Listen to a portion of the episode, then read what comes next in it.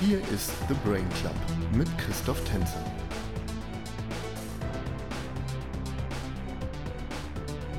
Moin liebe Zuhörer, hier bin ich wieder, diesmal mit der dritten Episode des Brain Clubs. Mein Name ist Christoph Tänzer und ich heiße Sie auch heute wieder herzlich willkommen.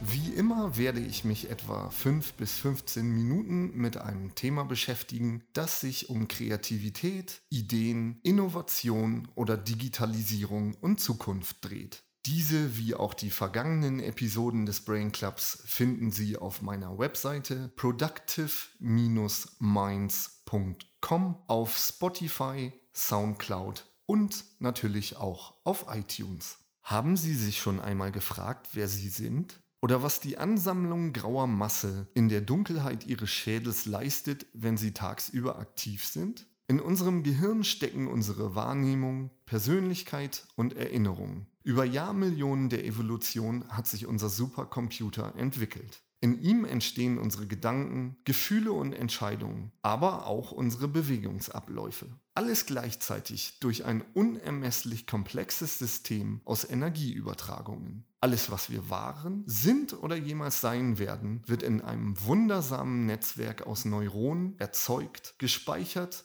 oder überschrieben und gelöscht. Das passiert 24 Stunden pro Tag. Unser Gehirn arbeitet unermüdlich, verknüpft, ordnet neu löscht oder erweitert. Selbst in unserem Schlaf ist es aktiv, dann allerdings ohne unser Bewusstsein. Wachen wir morgens wieder auf, ist das Bewusstsein zurück und wir verarbeiten erneut Eindrücke oder rufen unsere bekannten Handlungen ab, ohne darüber nachzudenken. Alleine das Anheben einer Kaffeetasse ist ein so äußerst komplexer und energieintensiver Prozess, der ein Neuronengewitter in unserem Gehirn erzeugt. Wir nehmen ihn aber bewusst gar nicht wahr. All das fließt auch in das Thema User Experience ein. Vor zehn Jahren war User Experience noch ein kleines Pflänzchen im deutschsprachigen Raum.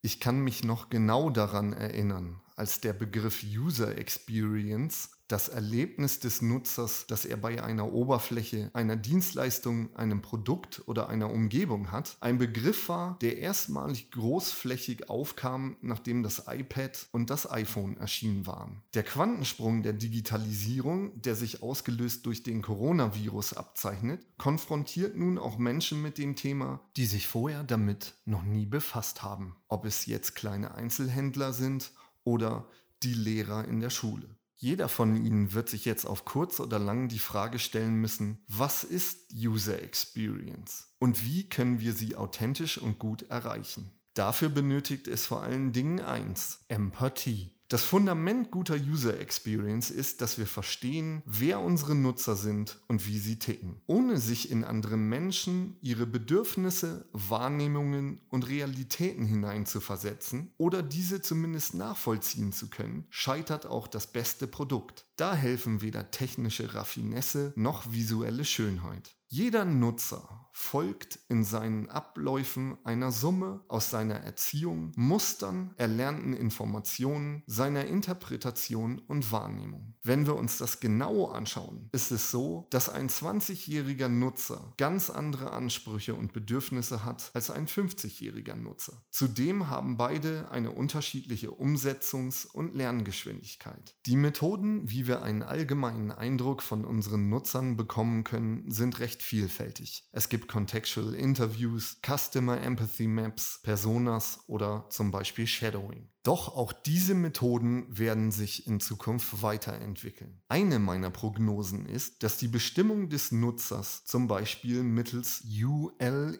User Lifecycle Evaluation, ermittelt wird. Hierzu bedarf es Personenprofile, die mehr sind als die Momentaufnahmen, die mittels Customer Empathy Maps oder oberflächlichen Personas ermittelt werden. ULE fasst zusammen, wie die Nutzer aufgewachsen sind, wie ihre Wahrnehmung ist, welche Bildung sie haben oder welchen soziologischen und kulturellen Strukturen sie angehören. Weiterhin wird es nötig sein, dass der Nutzer immer wieder im Verlauf der Jahre dort analysiert wird, wo er das Produkt einsetzt. Ähnlich medizinischer oder auch Verhaltensstudien. Und das natürlich über längere Zeiträume.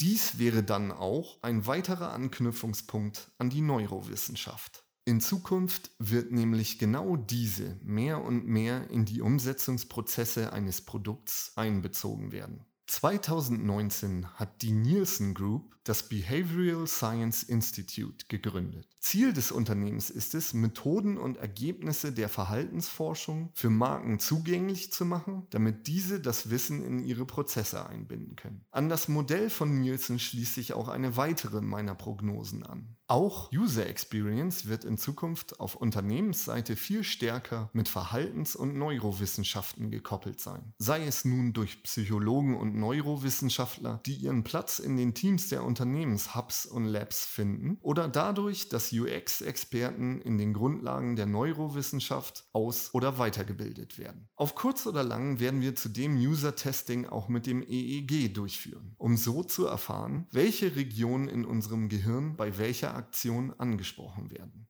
Sicher kommen Ihnen jetzt die Gedanken einmal, ob der Aufwand überhaupt gerechtfertigt ist und natürlich auch, wohin uns das führen wird. Wenn wir die Nutzer wirklich leiten und verstehen wollen, reicht es nicht aus, Verhaltensweisen nur durch positive Verstärkung, also Belohnungen, wie durch Gamification oder Rewards zu triggern, denn das mag ja beim ersten Mal durchaus funktionieren, aufregend sein und zu einer Dopaminausschüttung bei unseren Nutzern führen, doch spätestens beim wiederholten Anwenden Anwenden ist das Erlernte bereits in den Neuronen der Nutzer einprogrammiert und sie registrieren es gar nicht mehr bewusst. Wenn wir also den Anspruch haben, unsere Produkte für unsere Nutzer zu entwickeln, müssen wir hinter den Vorhang schauen, um ganz klar zu verstehen, wodurch unsere Abläufe hervorgerufen werden und wie sie entstehen. User Experience muss dem Nutzer die Möglichkeiten geben, schnell zu verarbeiten, entsprechend den Kapazitäten wie auch den Eigenschaften des Gehirns und wenn möglich auch den Energieverbrauch des Gehirns auf ein Minimum zu reduzieren. Je stärker wir Neurowissenschaft und Psychologie zu unserem Verständnis für User Experience hinzuziehen, desto eher werden wir auch unsere Produkte langfristig erfolgreicher machen.